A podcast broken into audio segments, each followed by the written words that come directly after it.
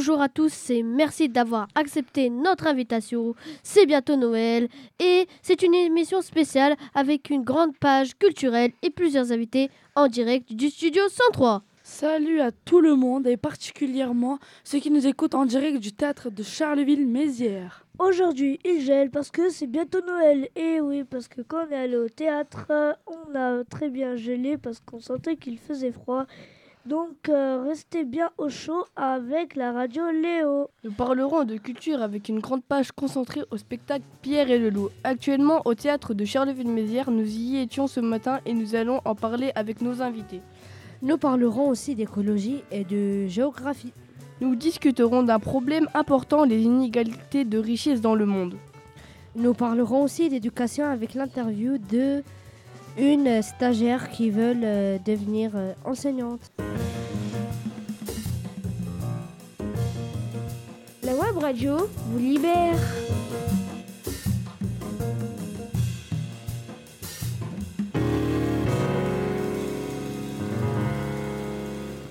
Et maintenant, on va ouvrir la rubrique de la culture, le spectacle Pierre et le loup. Ce matin, notre équipe a été invitée à découvrir le spectacle Pierre et le loup de la compagnie Impromptu au théâtre de Charleville-Mézières. C'est un spectacle qui mêle la musique, la danse, l'univers des contes et le cinéma.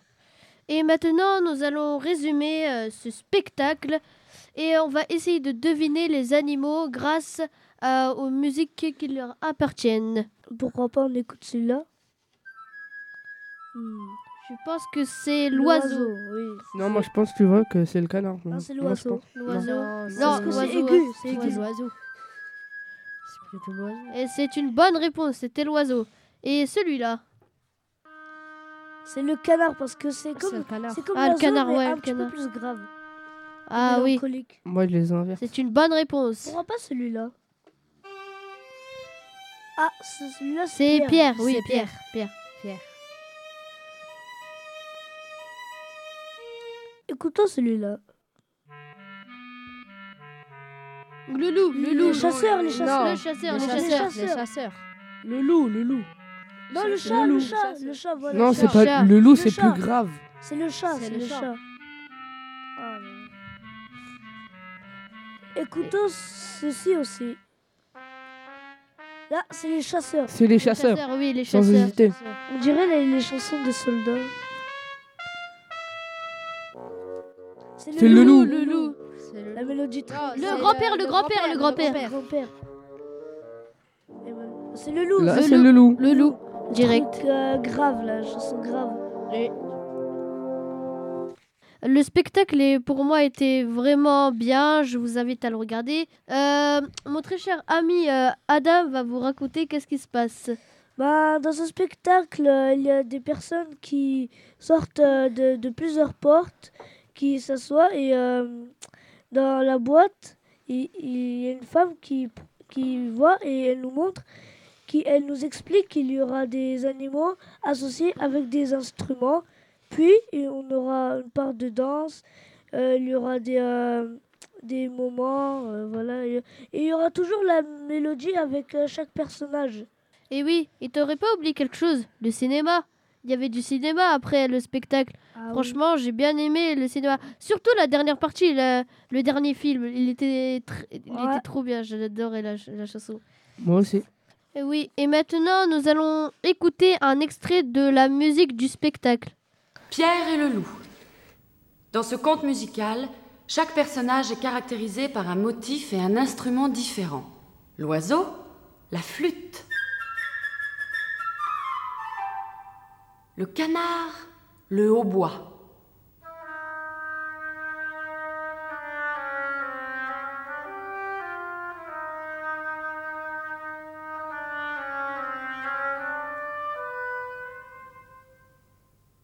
Le chat, la clarinette.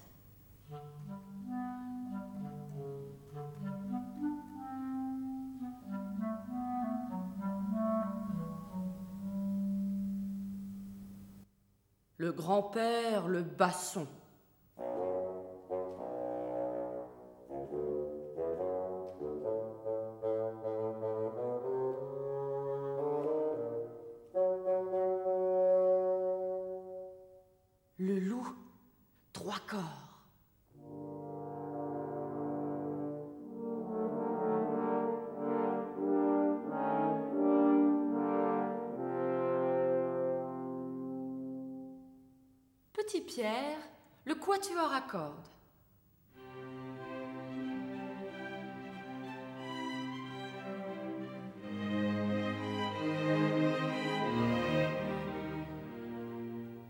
Les fusils à balles, les timbales et la grosse caisse.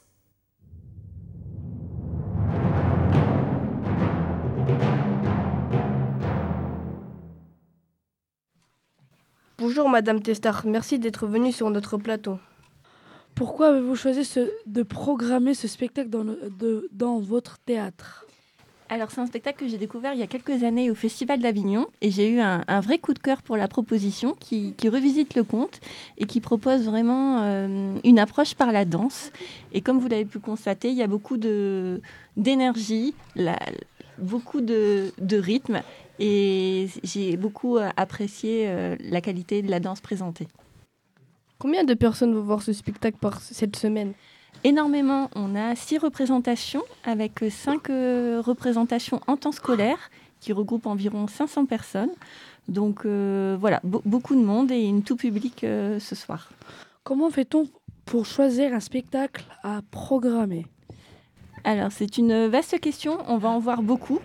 Et euh, voilà, après on essaie de s'adapter aux habitants, au territoire, on réfléchit à l'équilibre de la saison. Donc euh, beaucoup de repérages et de déplacements pour, pour les découvrir en vrai. Est-ce que vous, vous êtes parfois confronté à des choix difficiles? Bah, parfois, parfois, oui, on a on- beaucoup de coups de cœur, mais on ne peut pas tout faire dans une saison. Donc, il faut effectivement euh, choisir en fonction des possibilités, des calendriers des compagnies. Il faut un petit peu jongler. Pierre et le loup est un spectacle de danse. Est-ce que le public aime particulièrement ce genre de spectacle? Bah, en tout cas, Charleville, oui, il y a une attention portée à la danse. On fait plusieurs spectacles dans le cadre de la saison, du hip-hop, de la danse contemporaine ou autre. Donc, euh, il y, a- il y a un intérêt pour cette discipline. Merci Madame Testard, nous allons continuer la discussion dans quelques instants. La web radio vous libère.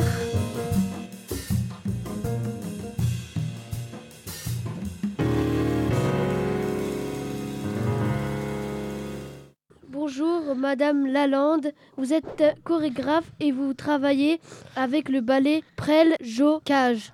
Pouvez-vous nous expliquer ce qu'est un ballet et en quoi consiste, votre rôle de chorégraphe? J'étais danseuse chez lui, c'est un grand chorégraphe, monsieur Angelin Prège-Locage. Et maintenant, j'ai monté ma propre compagnie. Et un ballet, en fait, c'est plutôt au-dessus de la compagnie, je dirais. Un, un- on dit le corps de ballet, c'est plusieurs danseurs. On peut arriver à une trentaine de danseurs dans un ballet. Euh, voilà. Pouvez-vous nous expliquer ce qu'est un ballet? Voilà, j'ai expliqué. Aimez-moi pour ma compagnie. Euh, j'ai pas autant de danseurs que dans un ballet, mais c'est c'est six danseurs qui, qui me suivent depuis le début de cette création de la compagnie. D'accord. Comment vous est venue l'idée de travailler sur le conte musical de Prokofiev? Alors, euh, pour être sincère, c'était pour me rapprocher de mon petit-neveu, que je voyais pas souvent. Et je me suis dit, tiens, qu'est-ce que je peux faire pour, euh, pour le sensibiliser et puis qu'on se rapproche avec, euh, avec en, en lien ce, spectacle que j'avais envie de créer pour lui. Et autour de moi, il y avait vraiment mes amis qui représentaient chaque personnage de ce conte. Et je me suis dit, bah, c'est une évidence en fait. J'ai vraiment envie de travailler autour de ça. Et puis, Angelin Prège-Locage, le ballet dont tu parlais tout à l'heure, il met en place une sorte de carte blanche aux danseurs. Ça veut dire qu'on a la possibilité de faire ce qu'on veut. euh, à un moment donné dans l'année, on a le, théâtre, euh, euh, la lumière. on peut imaginer ce qu'on veut et faire une petite pièce de, de 5 qui va jusqu'à 15 minutes peut-être. Et comme ma candidature n'avait pas été prise en compte, on m'a proposé la place de Gilles Verriep qui devait créer, euh, enfin faire une pièce jeune public. Et en fait, il n'a pas pu. Et on m'a dit, tiens, le créneau est là, est-ce que tu veux faire quelque chose? Mais du coup, c'est ciblé pour le jeune public. Et c'est là où, du coup, j'ai rebondi sur mon neveu et que j'ai voulu euh, faire cette pièce-là. Donc c'est un concours de circonstances qui fait que bah, aujourd'hui, je m'aperçois que des fois, le hasard fait bien les choses parce que c'est vraiment dans ce domaine-là vers le jeune public que j'ai envie de, de- de continuer euh, cette, euh, cette aventure. D'accord. Pourquoi faire version théâtre-danse? Euh, Peut-être que j'ai manqué de voir du théâtre petite. C'est vrai que les parents, généralement, c'est soit le foot pour les garçons et la danse pour les filles. Et moi, j'ai peut-être que si c'était à refaire, j'aurais fait, j'aurais fait du théâtre. Donc c'est un peu pour essayer de, de m'intéresser à, ce, à cet art-là que j'aime particulièrement. Surtout euh, Alexis Michalik, c'est un grand euh, metteur en scène. Euh, ça m'a beaucoup inspiré pour cette pièce-là, sur Pierre et le Loup, parce qu'il met un rythme un peu comme dans le cinéma. Et voilà, j'avais envie d'apporter ça à la danse, de mêler un peu le, le théâtre et la danse. Et je trouve que pour le jeune public, ça, ça amène quelque chose de peut-être plus facile à, à comprendre. La danse, c'est pas forcément évident pour tout le monde. Et j'ai l'impression que ça peut euh, euh, que euh, faciliter la lecture euh, de la danse. D'accord. Quel est votre personnage préféré? Dans cette pièce-là, euh, alors moi, je suis à l'origine du chat. Euh, vous avez à côté de moi le loup, qui est Marius Delcourt. Bonjour. Euh, Bonjour. J'en ai pas en fait des préférés. Ils sont tous très bien dans leur, dans leur rôle et dans leur personnage. Le canard, évidemment, il plaît à tout le monde, mais j'ai pas forcément une préférence. Peut-être Marius a une préférence. Ouh, difficile à dire. Difficile. Depuis tout à l'heure, vous, vous ne pouvez pas le voir, mais j'ai essayé de dire à Émilie, mais bien sûr le loup, puisque je fais le loup euh, dans la pièce. Mais non, pour être honnête, euh, euh, ça serait facile de dire Pierre, mais je trouve que Mhm. Pierre a quand même... c'est celui qu'on suit pendant presque toute l'histoire, et j'aime j'aime particulièrement le, la musique du personnage de Pierre. Donc peut-être je dirais ça, mais ce qui est très bien, c'est que suivant les jours, je pense que chacun peut se rattacher à un personnage différent, Mm. suivant l'humeur du jour. Donc euh, voilà. Que voulez-vous que les enfants retiennent de votre spectacle? Y a-t-il une morale? Oui, certainement pour les animaux, d'éviter de les enfermer et de leur laisser la liberté, puisque j'ai pas voulu choisir la version originale où on l'emmène au zoo, tu sais. Là, le Pierre lui laisse euh, la liberté de, de- de parcourir la forêt et d'être libre. Euh, Peut-être cette morale-là. Et vous, Marius?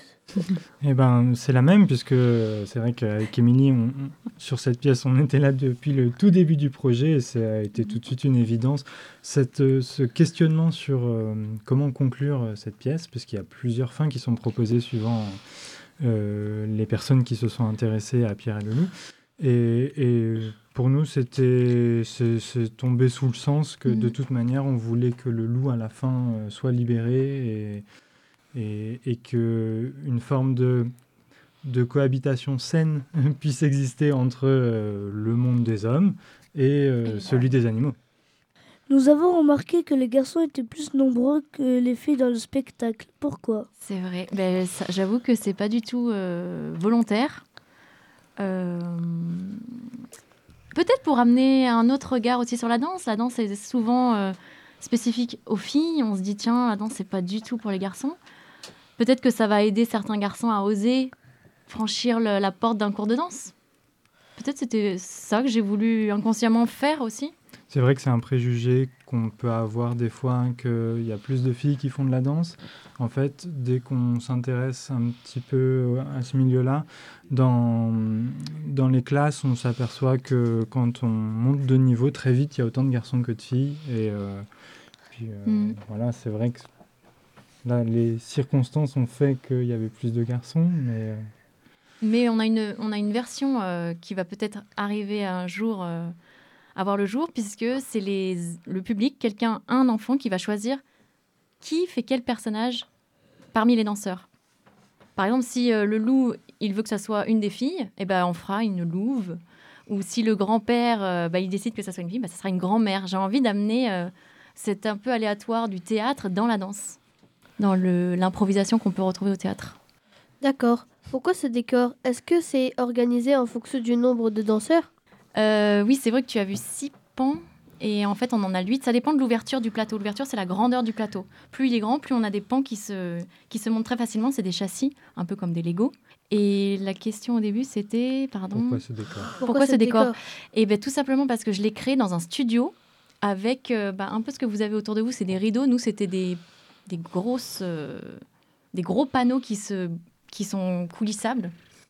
Et on m'a dit, bah alors voilà, t'as pas la scène parce que le, le, mince, la- le problème que j'avais, c'est que j'avais pas le plateau comme les autres dans cette carte blanche pour créer. Moi, j'avais le studio.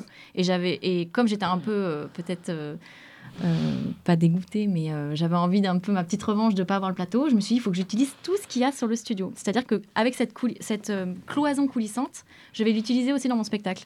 Et donc, sur cette, cette cloison, j'ai tiré des scotch pour créer mon décor, puisque j'avais pas forcément euh, le matériel et puis les moyens de, de créer un décor, mais j'avais aussi envie de, de transmettre aux enfants qu'on peut faire plein de choses avec rien.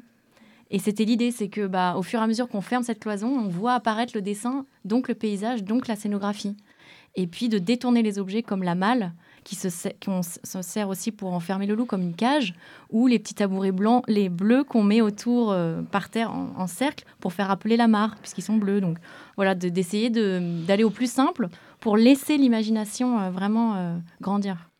Est-ce que c'est difficile de jouer un animal quand on est comédien ou danseur?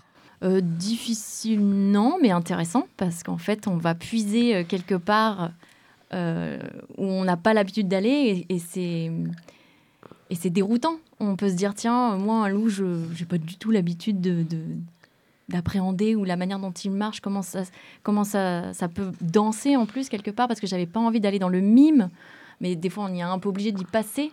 Mais, euh, mais pour vraiment après euh, ne laisser que la danse et, et juste un petit peu peut-être interpréter, mais pas mimer. Et, hum, et donc c'est pas si difficile en fait, c'est comme tout, c'est à force, ça devient facile, ça, ça devient... euh, on dit que le- dans le- la danse, euh, il y a une mémoire du corps. Donc plus on travaille, plus ça nous paraît évident, mais c'est comme tout, ça se travaille. Mais peut-être Marius, il veut rebondir Non, quelque Je part. trouve que tu as, as assez bien résumé, parce que je me disais, oui, surtout, euh, moi, le- la, la première chose qui me venait à l'esprit, c'est ne pas être, aller dans le, mime, l'imitation, Mm, mm.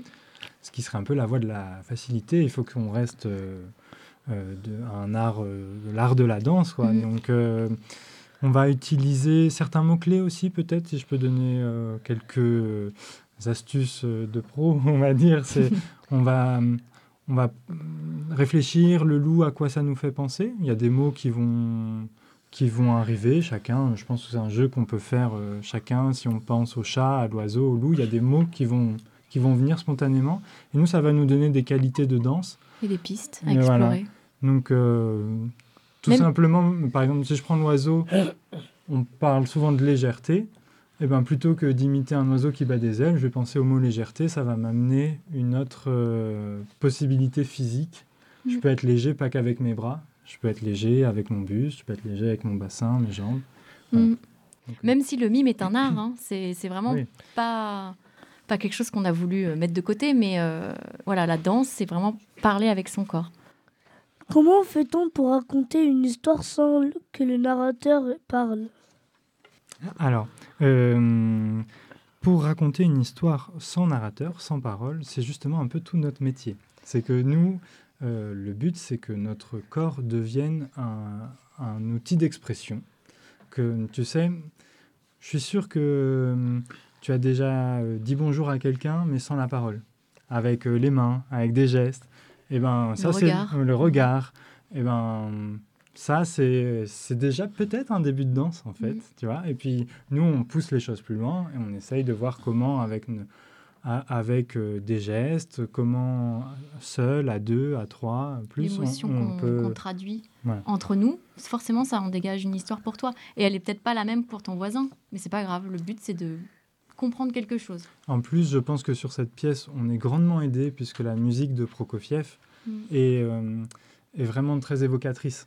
Quand on l'entend, on peut presque imaginer déjà les personnages euh, en train de vivre leur histoire.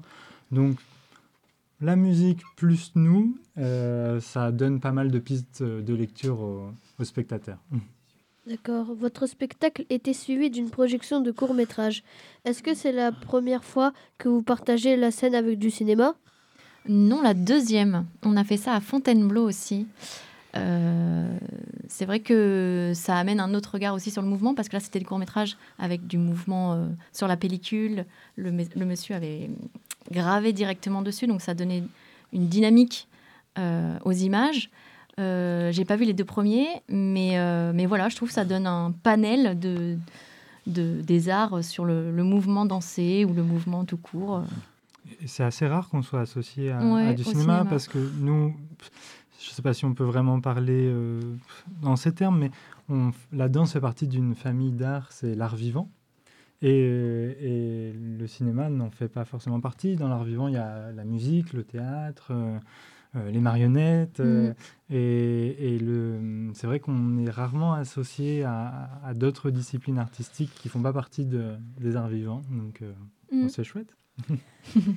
Qu'est-ce que cela rapporte à votre spectacle? Euh, ça, c'est à vous qu'il faudrait poser la question. mais, euh, mais, mais, mais, mais qu'est-ce que ça peut apporter à mon spectacle? Bah, une- euh, Un autre regard, en fait, sur ce que vous venez de voir, et puis sur la perception un peu plus froide, on va dire, puisqu'il n'y a pas eu l'émotion directement du danseur qui est là en sueur, euh, à, à vous montrer aussi les- la physicalité des mouvements, de la, la force qu'il emploie. Peut-être que ça, on le voit un petit peu moins dans les films, c'est un peu triché. Le, euh, les maquilleurs sont là pour estomper euh, la sueur, la transpiration. Bon, des fois, c'est voulu, mais là, vous l'avez en direct. Donc, ce qui est bien, c'est de voir un peu le, bah, les, deux, les deux possibilités Deux manières Les- d'émouvoir ouais, différentes. de Mhm. s'exprimer. Nous avons interrogé ce matin Jérôme, directeur artistique de la pellicule Ensorcelé, qui nous parle justement de sa programmation cinéma pour Pierre et le Loup. Je suis actuellement en compagnie de Jérôme Deschamps. Nous allons lui poser quelques petites questions. Aujourd'hui, nous vous rencontrons au théâtre de Charleville-Mézières en sortant du spectacle Pierre et le loup. Qu'avez-vous apporté à ce spectacle? Alors, c'est un peu à vous de me le dire, mais euh, ce qu'on a essayé de faire, c'est deux parcours. Le parcours de théâtre Pierre et le Loup, c'est un conte en musique de Serge Prokofiev. Et moi, j'ai montré quatre courts-métrages qui sont aussi des courts-métrages de musique et de danse. Et vous avez vu aussi des danseurs sur la scène. Donc voilà, on avait envie que ça se réponde parce que au tout début du cinéma, il faut imaginer qu'il n'y avait pas de salle de cinéma parce que ça venait d'être inventé. On ne savait pas où faire du cinéma. Alors, on faisait du cinéma dans les cafés, euh, dans les boutiques et aussi, évidemment, dans les théâtres. Donc, ça fait deux parties, une partie théâtre et une partie cinéma. Est-ce que c'est la première fois que vous mélangez du cinéma avec du théâtre et de la danse? Alors, c'est pas la première fois parce que euh, c'est une longue histoire entre le théâtre, le cinéma et la musique. Et d'ailleurs, ce qui est incroyable, c'est que vous avez vu ce matin un film qui date de 1895 où on voit la danse serpentine, une des danses les plus célèbres de l'époque, mais par contre, il n'y avait pas de musique. Alors qu'évidemment, à l'époque, quand on voyait la danseuse, il y avait de la musique, mais on ne savait pas enregistrer la musique avec l'image. Donc, en fait, depuis que le cinéma est né, il y avait de la musique. Et d'ailleurs, un des plus célèbres des metteurs en scène de cinéma, qui s'appelait Georges Méliès, qui a fait beaucoup de féerie, de fantaisie, beaucoup de trucage, il dansait tout le temps, et pourtant, on n'entend pas la musique sur laquelle il dansait. Pourquoi avoir voulu lier la projection de films et le spectacle de danse? Alors c'est c'est pareil parce que le, le cinéma, en fait, le mot cinématographe, c'est le, le, le mot cinéma, en fait, c'est le diminutif de cinématographe. Eh bien, cinématographe, en grec, ça veut dire écrire en mouvement. Eh bien, écrire en mouvement, c'est comme la danse. La danse s'écrit en mouvement. Comment avez-vous choisi les films? Alors nous, on, va, on se déplace beaucoup, on va dans les festivals, et donc on regarde énormément, énormément de films. Et euh, donc des films courts, des films longs, euh, des films avec musique, des films avec danse. Et, euh, et là, euh, comme on a parlé d'un conte musical de Serge Prokofiev, moi j'avais aussi envie de parler d'autres compositeurs aussi célèbres, par exemple, que Georges Gershwin ou Jean-Philippe Rameau. Donc voilà, j'ai choisi ces compositeurs pour ça. Pourquoi vous êtes associé spécialement avec ce spectacle? Est-ce que vous l'avez vu avant de programmer? Alors, je n'avais pas vu le spectacle, mais par contre, je connais très très bien le conte Pierre et le loup de Serge Prokofiev. Donc, à partir de là, j'ai pu commencer à sélectionner des films pour les mettre avec le conte. Est-ce qu'il y a beaucoup de films qui sont inspirés par des spectacles de théâtre ou de danse? Euh, écoute, c'est une question, c'est une colle, parce que je pense qu'il y en a des dizaines de milliers. Et donc, je n'ai pas pris toutes les notes qu'il faut, mais depuis que le cinéma est né, t'imagines, depuis 1895 jusqu'à 2022, je ne sais pas, je pense qu'il y en a vraiment, euh, je ne sais pas, des milliers et des milliers. Pourquoi vous avez choisi euh, le Roi Lion comme euh, musique et pas d'autres à la fin?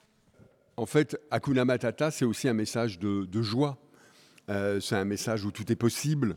Donc, euh, pour les fêtes de fin d'année et pour l'année prochaine, c'est un bon, un bon message positif. C'est pour ça qu'on a choisi Hakuna Matata. Euh, est-ce que la chanson Hakuna Matata, comme, est-ce que ça parle de philosophie? Alors, ça parle de philosophie parce que c'est une chanson qui dit que on peut avoir euh, plein d'espoir, même si, comme le facochère, tu sens mauvais, que tout le monde euh, te fuit parce que t'es pas très beau, tu es un peu moche et tout. Eh ben, quand même, on peut faire des choses ensemble, et notamment on peut chanter, on peut danser ensemble. Bah, ça, c'est un peu philosophique dans la vie. C'est effectivement euh, de prendre, bah, voilà, quelquefois on a, on est triste, quelquefois on n'est pas, on n'est pas bien en forme. Eh ben, pourtant on peut, on, peut, quand on est avec les copains, parce que vous avez vu qu'il y a des copains, hein, ils, sont tous ensemble, eh ben on peut faire des choses marrantes ensemble. On vous lance à défi faire une projection de court métrage à la radio chiche ou pas chiche? Une radio qui ferait du court métrage, bah oui, chiche, bien sûr. On peut faire. Euh, on peut faire euh, des, oui, des petits, euh, alors peut-être pas des reportages, mais des, ce qu'on appelle des documentaires sonores. C'est-à-dire que effectivement, euh, on peut raconter une histoire aussi. Hein. Il peut y avoir des comédiens. Vous pouvez jouer vous-même des histoires. Vous pourriez raconter l'histoire de Pierre et le loup à la, à la radio, ou inventer une histoire dont vous seriez les comédiens. Nous revoilà, nous sommes en direct avec Monsieur Shaoshi. on l'interviewera sur le recyclage. Bonjour Monsieur Chaouchi, merci d'avoir répondu à notre invitation. Première question, combien de tonnes de déchets récolte-t-on chaque année à Charleville-Mézières? Merci d'abord de, votre invitation. Je suis vraiment ravi d'être parmi vous et de répondre à, vos questions. Je vais répondre de manière globale. En gros, nous avons euh, euh, dans l'agglomération, parce qu'en fait, on travaille sur tout le département, on jette environ 223 kilos par an et par personne de, déchets, ce qui est énorme. Avant, on ne triait pas beaucoup nos déchets. Comment les choses ont-elles évolué? Eh bien, vous avez raison, parce qu'auparavant, on... le déchet n'était pas un problème. On ne se posait pas la question des ressources ni euh, de l'impact sur l'environnement. On faisait un trou, on, met, on, on déposait euh, tous ces déchets et puis, euh, euh, on rebouchait, on ne se posait pas cette question-là. Et effectivement, euh, grâce à la montée de l'écologie et la sensibilisation, et puis le besoin de conserver nos ressources, il a fallu réfléchir autrement et mettre en place des politiques. Et à Valodea, par exemple, je suis vice-président de Valodea en charge de la prévention des déchets et nous avons mis en place des, des objectifs, notamment jeter moins trier mieux et agir ensemble. Comment faites-vous pour inciter les gens à recycler? Eh bien, euh, par beaucoup de prévention, par exemple, euh, je témoin, c'est déjà euh, une politique qui consiste à sensibiliser le déchet avant qu'il n'atterrisse dans l'enfouissement, puisqu'il faut savoir que dans le département des Ardennes, l'ensemble de nos déchets sont mis dans un trou qu'on appelle une alvéole. Et puis, euh, au fur et à mesure, on met euh, beaucoup de, déchets. Il faut savoir que dans ces alvéoles, on a eu une étude récente qui nous dit que 75%, donc c'est énorme, hein, de ce qu'on met dans nos déchets, dans, en, en, enfouissement, dans nos poubelles, peut être soit réutilisé ou soit trié, soit réemployé. Donc il y a vraiment un effort à faire de la part de tout le monde pour euh, justement euh, éviter euh, ce gâchis de, de, matières premières et puis cet impact négatif dans l'environnement. Est-ce que euh, tout se recycle? Eh bien, évidemment que nous avons des, ce qu'on appelle des, déchets ultimes. Alors, on, on les a notés. En gros, c'est à peu près un tiers de nos poubelles. C'est-à-dire qu'à l'heure d'aujourd'hui, lorsque les gens ont l'impression d'avoir fait le tri, en sachant que, contrairement aux idées reçues, par rapport à la moyenne nationale, on trie mieux, 18% mieux que de la moyenne nationale. Et puis, dans le département des Ardennes, nous sommes en avance sur les consignes de tri. Si vous changez de région, vous allez voir que parfois, on n'accepte pas les pots de yaourt, on n'accepte pas certains plastiques ou certaines boîtes de conserve. Dans les Ardennes, on met tout dans le même sac. Et nous avons des robots qui euh, sélectionnent et puis des, du personnel aussi. Ça se fait avec euh, euh, des, des, agents qui euh, travaillent avec leurs petites mains et trient de manière manuelle l'ensemble des déchets. Un petit exemple, par exemple, sur la technologie qui est employée au centre de tri de Charleville-Mézières, même si malheureusement on vit une mauvaise période actuellement, puisque vous n'êtes pas sans savoir que ce centre de tri a brûlé et que nous sommes obligés de trouver des solutions en attendant une reconstruction. Euh, par exemple, vos bouteilles euh, en plastique, vous avez des bouteilles bleues, des bouteilles rouges, des bouteilles euh, vertes, des bouteilles transparentes. Eh ben, grâce à la technologie et des lasers, nous sommes capables de séparer ces différentes bouteilles parce que vous avez l'impression que c'est du plastique, mais la composition de ce plastique n'est pas la même de point de vue moléculaire. Je laisserai vos profs de sciences vous l'expliquer. Est-ce qu'on a assez de poubelles pour le recyclage? Alors, à l'heure d'aujourd'hui, euh, oui, euh, alors nous allons changer de, de, de, de- façon de récolter nos déchets. À l'heure d'aujourd'hui, vous avez des, sacs plastiques transparents euh, gratuits hein, qui sont mis à la disposition des usagers, notamment dans l'ensemble du département, pour pouvoir récupérer ces sacs plastiques et puis mettre tout ce qui est recyclable. Et à l'issue de ces, euh, de- à l'issue de, de, ce collecte de, de, de tri, ça part dans un centre de tri. Et puis, ce centre de tri nous permet de séparer l'ensemble des objets, c'est-à-dire les bouteilles en plastique, les, les boîtes d'aluminium, les différents plastiques. Et grâce à ça, nous allons valoriser ces déchets, c'est-à-dire qu'il va y avoir des entreprises qui vont nous les racheter à la tonne, ils vont les broyer et refaire d'autres bouteilles en plastique. Donc on, fait un cycle et grâce à ça, ça nous permet de conserver notre matière première et de ne pas avoir un impact négatif sur l'environnement. D'accord. Est-ce que ça arrive que des gens jettent des choses neuves ou pas recyclables dans la poubelle? Évidemment, nous avons du retard sur ces questions de ce qu'on appelle le réemploi, bien souvent. Et puis, il y a aussi un gros effort à faire avec les entreprises, puisqu'il y a ce qu'on appelle l'obsolescence programmée, c'est-à-dire que les industriels, ils ont compris que s'ils voulaient gagner de l'argent, eh ben, il fallait que la durée de vie de nos machines à laver, de, nos, de, de l'ensemble de nos, pro, de, de nos produits, nos téléphones portables, regardez le prix d'un téléphone portable et le nombre de, de fois qu'on est obligé de le changer sur une, échelle de 5 ans. Il y a des personnes qui changent de téléphone pratiquement chaque année parce qu'ils estiment qu'ils vont pas assez vite, qu'ils sont pas adaptés, etc. Et plus longtemps vous allez garder un objet, et plus longtemps vous allez avoir une attitude écologique, puisque euh, on ne sera pas obligé de reproduire en sachant que sur des objets aussi pointus que euh, des, des technologies comme les téléphones portables, c'est aussi des minerais rares qu'il faut aller chercher dans d'autres pays. Et puis, euh, il y a vraiment un, un impact euh, sur euh, notre planète. Donc, euh, l'idée, c'est de réutiliser et puis essayer de... ça se fait de plus en plus. Par exemple, à Noël, on n'est pas obligé d'avoir un cadeau neuf.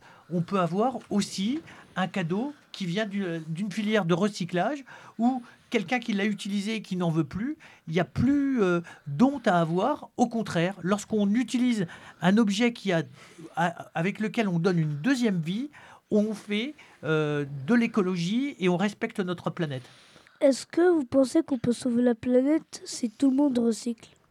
Alors, c'est pas aussi simple que ça. J'aimerais bien euh, avoir votre regard tout neuf et penser que on, tout tient sur le recyclage. Mais euh, je pense que le recyclage, c'est déjà une étape un peu trop tard. Je pense qu'il faut qu'on réfléchisse, et vous qui êtes la génération de, de demain, il va falloir réfléchir à comment on consomme. Et en fait, le déchet qu'on ne trie pas ou qu'on n'enfouit pas, c'est le, le déchet qu'on n'achète pas, qu'on, qu'on- que... Et en fait, il va falloir changer les comportements et de se dire, est-ce qu'on a vraiment besoin de euh, cet objet? Je vois par exemple euh, au niveau des élèves, mais c'est juste un exemple. euh, Normalement, quand on a une trousse et un stylo, on devrait changer, ou un cartable, on devrait changer que lorsque le cartable est fort abîmé, lorsque le stylo est abîmé. Et chaque année, rentrée scolaire, il faut reprendre euh, les choses toutes neuves. L'ancienne trousse qui est encore belle, on ne va plus l'utiliser parce que on fait une rentrée et on repart euh, comme si qu'il fallait euh, euh, avoir tout euh, vraiment comme le premier jour. Mais il va falloir changer ses comportements et de se dire qu'un stylo, ça a une durée de vie euh, quand on en prend soin de, de, de- de plusieurs années. Et on pourrait très bien comme ça, comme des crayons de couleur, essayer de se dire, un élève qui vient en sixième, il peut pratiquement garder euh, euh, son cartable un ou deux ans. Eh ben, le fait de ne pas le changer, c'est extrêmement important si l'ensemble des élèves agissaient comme ça. Quels sont les gestes que l'on peut faire pour protéger notre environnement? Avez-vous des projets innovants? Et oui, on a beaucoup de projets innovants. Il faut réussir à, à les mener euh, tous. Par exemple, on travaille en ce moment sur euh, le- les biodéchets. Alors, il faut savoir que la loi nous y contraint, mais on y travaille en amont. C'est-à-dire que janvier 2023, l'ensemble des biodéchets ne pourront plus être mis dans la poubelle, euh, ce qu'on appelle dans votre sac noir ou la poubelle d'ordures ménagères ou votre poubelle marron, selon euh, euh, ce que vous utilisez comme moyen d'exutoire. comme moyen d'exutoire, oui. Donc effectivement, euh, on a des projets innovants, c'est-à-dire que on travaille actuellement sur des composteurs euh, individuels, des composteurs collectifs, et, on incite, on travaille aussi avec les, les collèges, les lycées, les écoles, pour que euh, l'ensemble des biodéchets puissent trouver une autre filière. Et la nature est bien faite, c'est-à-dire que par exemple, quand vous avez des pommes, euh, des, euh, euh, des sachets de thé, du café, enfin, on voit bien dans un collège tous les biodéchets, les restes de la cantine, le pain, etc. Tous ces biodéchets, on peut les mettre dans un composteur et récupérer du terreau qui va retourner dans la nature plutôt que de l'enfuir. C'est une ineptie. Il faut savoir que les biodéchets, ça contient 75% d'eau et transporter de l'eau pour l'enfuir, c'est euh, eu un, non-sens, en sachant que y a, on a tous un peu une épée de Damoclès euh, financière entre guillemets, c'est que l'État a augmenté le prix de l'enfouissement, c'est-à-dire que euh, notamment la, taxe de l'enfouissement, ce qui s'appelle la, TGAP, donc la taxe générale des produits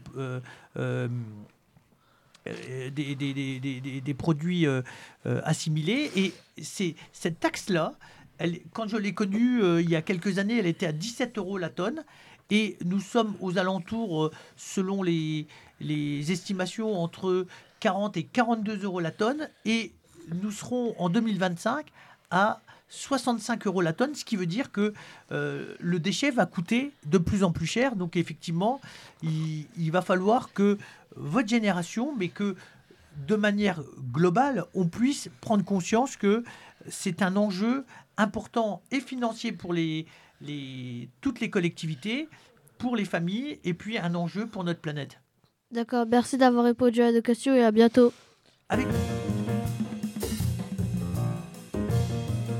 La web radio vous libère.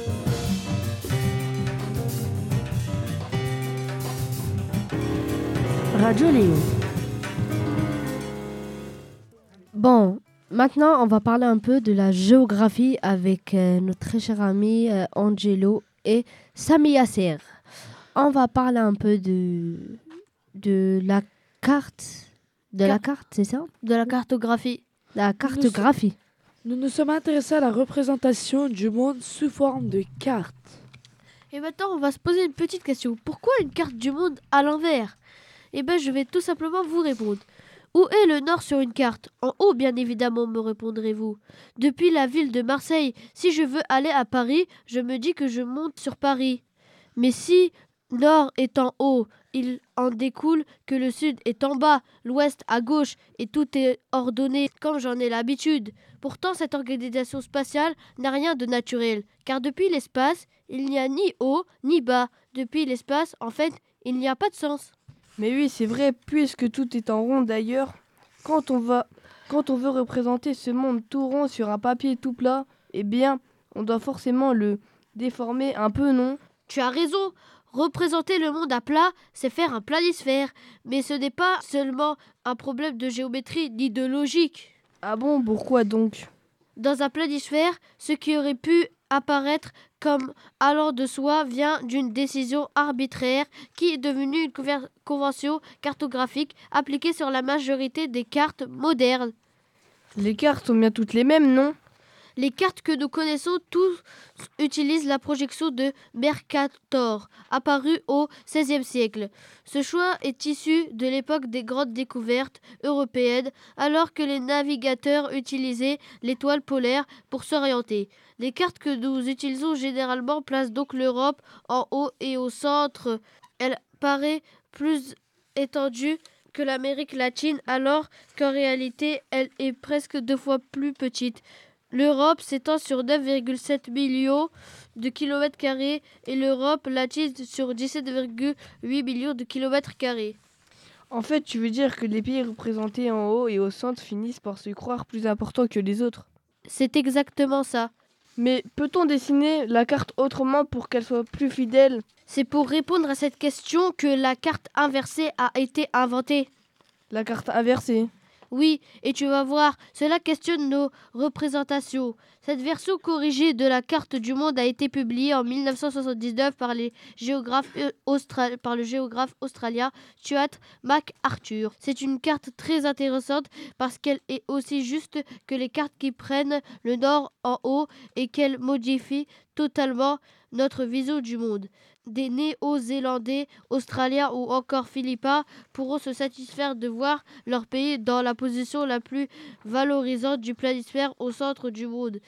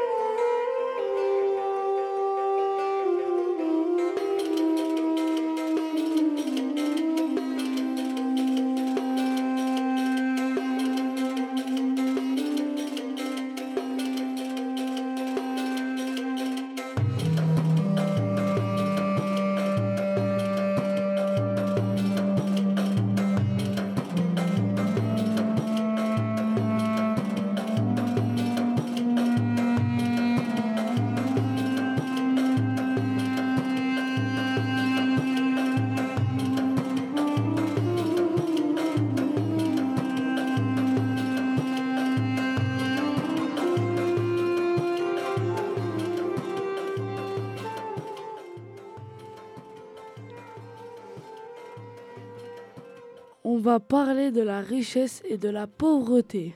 Et oui, euh, la richesse et la pauvreté touchent tout le monde, tous les pays du monde. Il y a des inégalités et, et c'est vraiment très dur pour euh, tout le monde et très euh, dommage.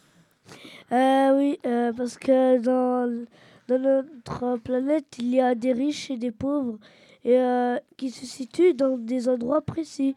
Par exemple, il y a des riches euh, en Amérique du Nord et en Océanie, surtout en Océanie Eh et oui, en Europe. L'Australie a beaucoup de ressources comme l'opale, l'or et tout ça.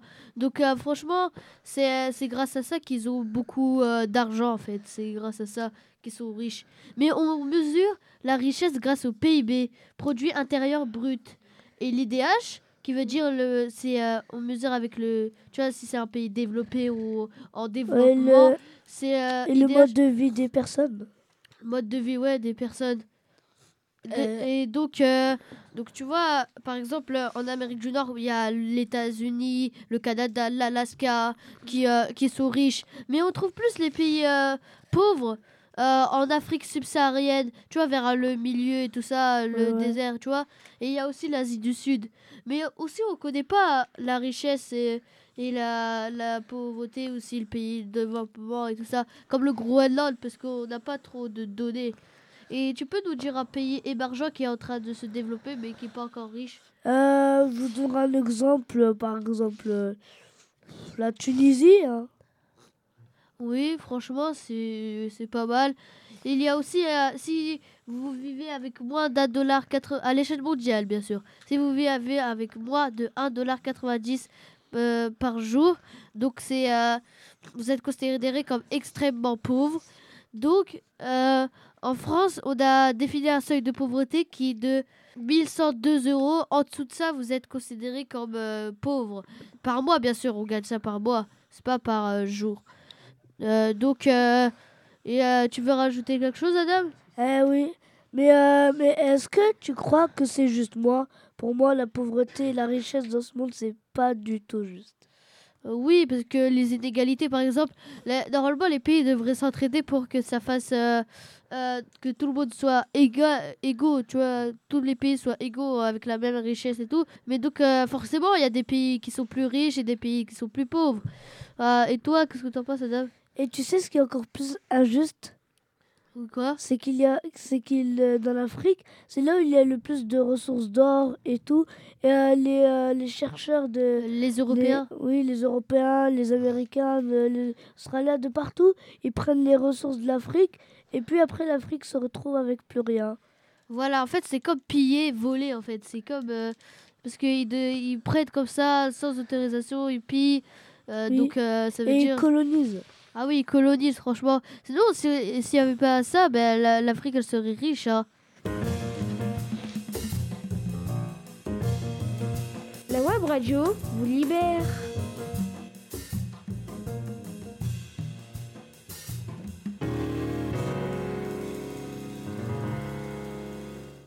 Maintenant, parlons de futurs euh, professeurs documentalistes. C'est une stagiaire qui était ici dans le collège et qu'on a eu la chance d'interviewer. On peut lancer On est en direct de Studio 103. On est avec euh, la stagiaire de Madame Verlet appelée Emma. Et euh, on va poser quelques questions. Bonjour. Bonjour. Depuis quand euh, vous, vous rêvez d'être euh, documentaliste? Eh ben, c'est pas depuis très longtemps parce que j'ai fait une licence en biologie et euh, j'ai fait une année de césure, donc c'est une année où en gros j'ai pas fait d'études. Donc j'ai fait plusieurs stages et euh, j'ai fait un stage de un mois euh, dans un centre de documentation, donc un CDI.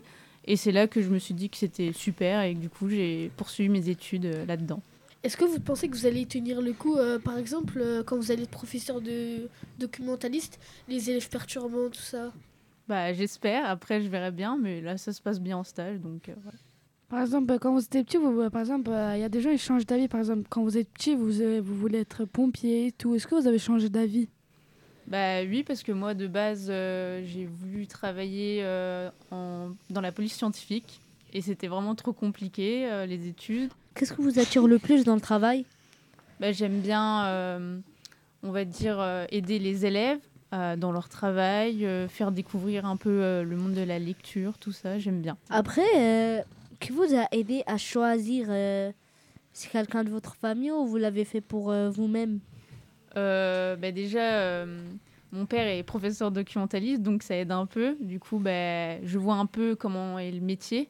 Et puis, bah, oui, après, ça me- quand j'ai fait le stage, vraiment, ça- c'est là que j'ai vu que c'était assez intéressant. Est-ce que si un jour vous, euh, vous serez prof, est-ce que vous allez être gentil avec vos élèves ou... Bah oui. Ok, après, il faut voir euh, comment sont les élèves, mais je pense que la punition, c'est pas toujours le meilleur, euh, la meilleure chose à faire. Donc, euh, il faut, faut voir. Est-ce que quand vous étiez petite, vous aimez l'école ou ça vous intéressait, enfin, ça vous intéressait pas trop? Euh, si, j'aimais bien l'école, je- surtout le collège, j'ai bien aimé. Est-ce que euh, quand vous étiez petit, est-ce que vous avez un, est-ce que vous avez une matière pré- préférée?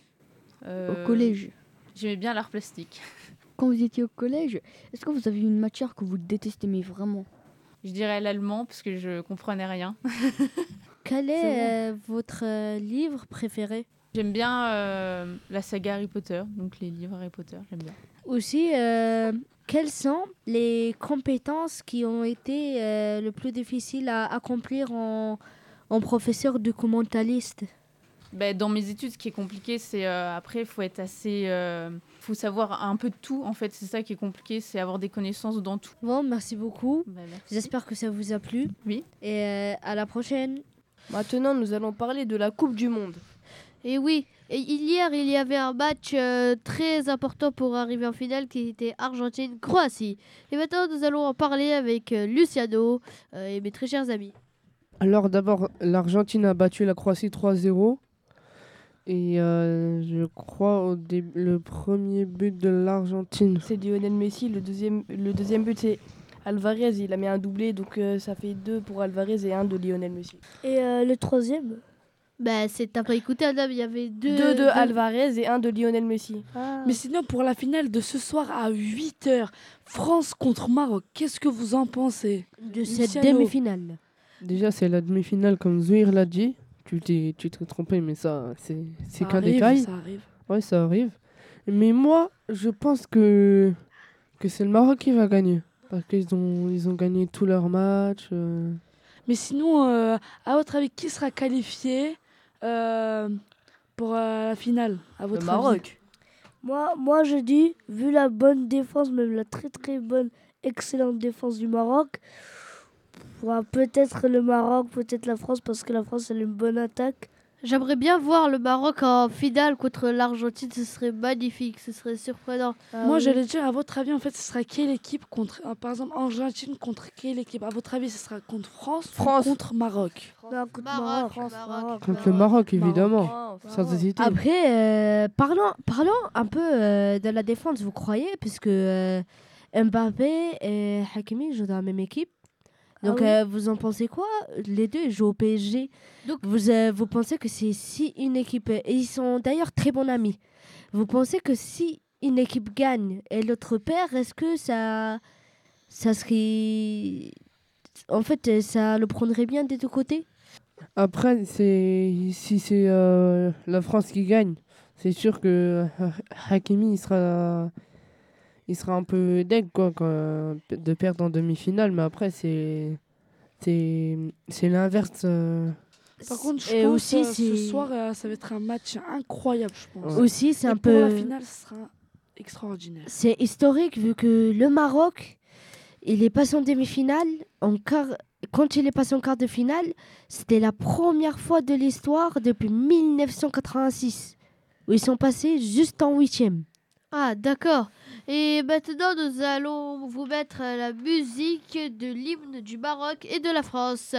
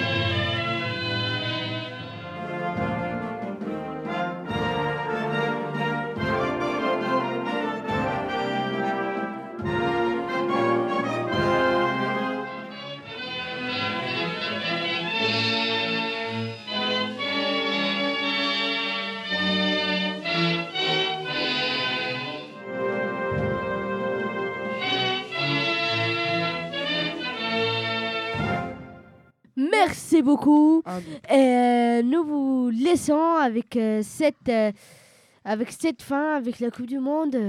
Bon, euh, nous vous remercions. Merci à tous. Merci à tous de nous avoir écoutés. Allez, au revoir. Nous à la prochaine tous nos émission. invités. Et à la prochaine Donc, émission. merci aussi à la, tous nos invités. À la prochaine émission. Au revoir.